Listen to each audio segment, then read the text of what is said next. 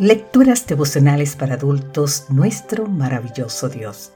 Cortesía del Departamento de Comunicaciones de la Iglesia Dentista del Séptimo Día Gascoy en Santo Domingo, capital de la República Dominicana. En la voz de Sarat Arias.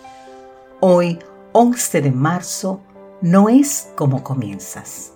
Segunda de Timoteo capítulo 4, los versículos 9 al 11 nos dicen, Procura venir pronto a verme porque Demas me ha desamparado, amando este mundo, y se ha ido a Tesalónicas. Crescente fue a Galacia y Tito a Dalmacia. Solo Lucas está conmigo. No puedo imaginar los sentimientos que invadían al apóstol Pablo mientras desde la cárcel en Roma escribía las palabras de nuestro texto de hoy a Timoteo. Demas me ha desamparado Solo Lucas está conmigo. Es curioso, es curioso cuando el apóstol Pablo escribió a los cristianos de Colosas, Lucas y demás enviaron saludos a sus hermanos en la fe. Cuando escribió a Filemón, Pablo habla de Lucas y de Demas como mis colaboradores. Pero cuando escribe a Timoteo dice, solo Lucas está conmigo. ¿Qué pasó con Demas? No tenemos los detalles. El apóstol solo dice que Demas lo desamparó, amando este mundo. ¿Qué te pasó, Demas, después de haber comenzado tan bien? ¿Fueron los atractivos de la gran ciudad o fueron las cadenas de Pablo? Quizás otros factores contribuyeron a la apostasía de Demas. Pero si lees el capítulo 1 de Segunda de Timoteo, compruebas que además de Demas, hubo otros que también abandonaron el encarcelado apóstol. Tal como él mismo lo señala, ya sabes que me abandonaron todos los que están en Asia, entre ellos Vigelo y Hermógenes. Te invito a leer más en el libro de 2 de Timoteo capítulo 1, los versículos 15 al 18. Al parecer, esas cadenas estaban avergonzando a algunos.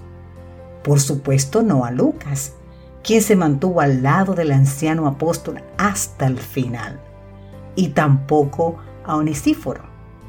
Si hay algo que nos enseña la triste experiencia de Demas y de quienes desertaron en la hora difícil, es que en la carrera cristiana no es suficiente comenzar bien, también hay que terminar bien.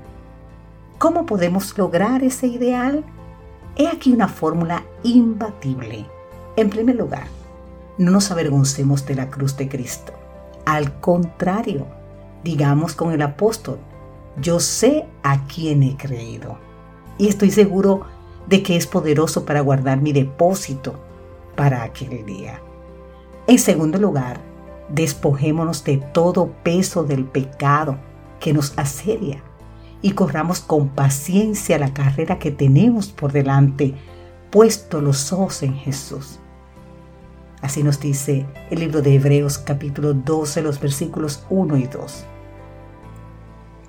O demás, cuán diferente habría sido tu final si en lugar de poner tus ojos en el mundo, los hubieses puesto en Jesús, el autor y consumador de nuestra fe. Pero digamos hoy, querido amigo, querida amiga, Padre Celestial, al igual que el apóstol Pablo, Hoy quiero gloriarme en la cruz de Cristo y con tu poder tener los ojos solo para Él. Solo así podré culminar victoriosamente la carrera de la fe. Que Dios hoy te bendiga en gran manera, cualquiera sea tu circunstancia. Amén.